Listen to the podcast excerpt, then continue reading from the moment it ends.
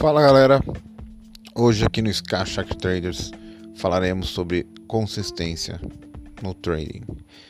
Primeiramente, é, vou fazer uma parábola, mas mais ou menos para que vocês entendam a importância da consistência, tanto no trading como na vida, na carreira, na família, em tudo.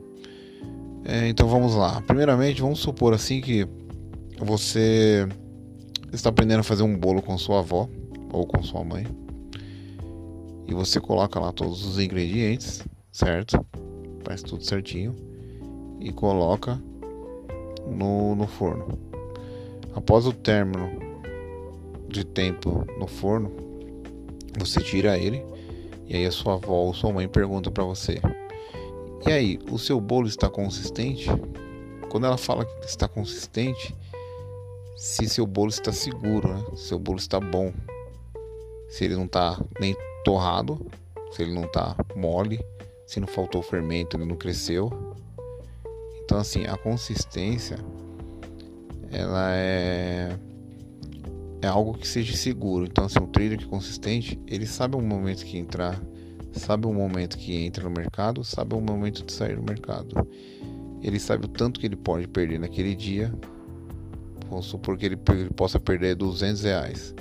Ele perdeu 200 reais, ele não vai mais operar, querendo recuperar. Porque sabe que aquilo ali vira uma bola de neve e ele pode acabar quebrando a banca dele.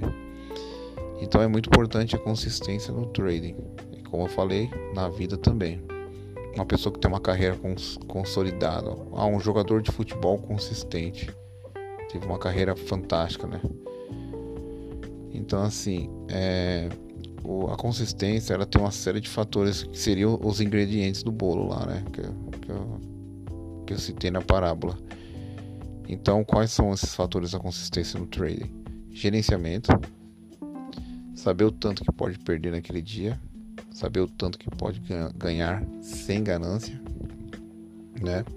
Manter uma estratégia única é muito importante e a longo prazo isso vai trazer resultado. A disciplina, ela é uma liberdade. Inclusive disciplina falaremos no próximo podcast aí. Tá bacana? Então é isso aí, galera. Fique com Deus. Valeu.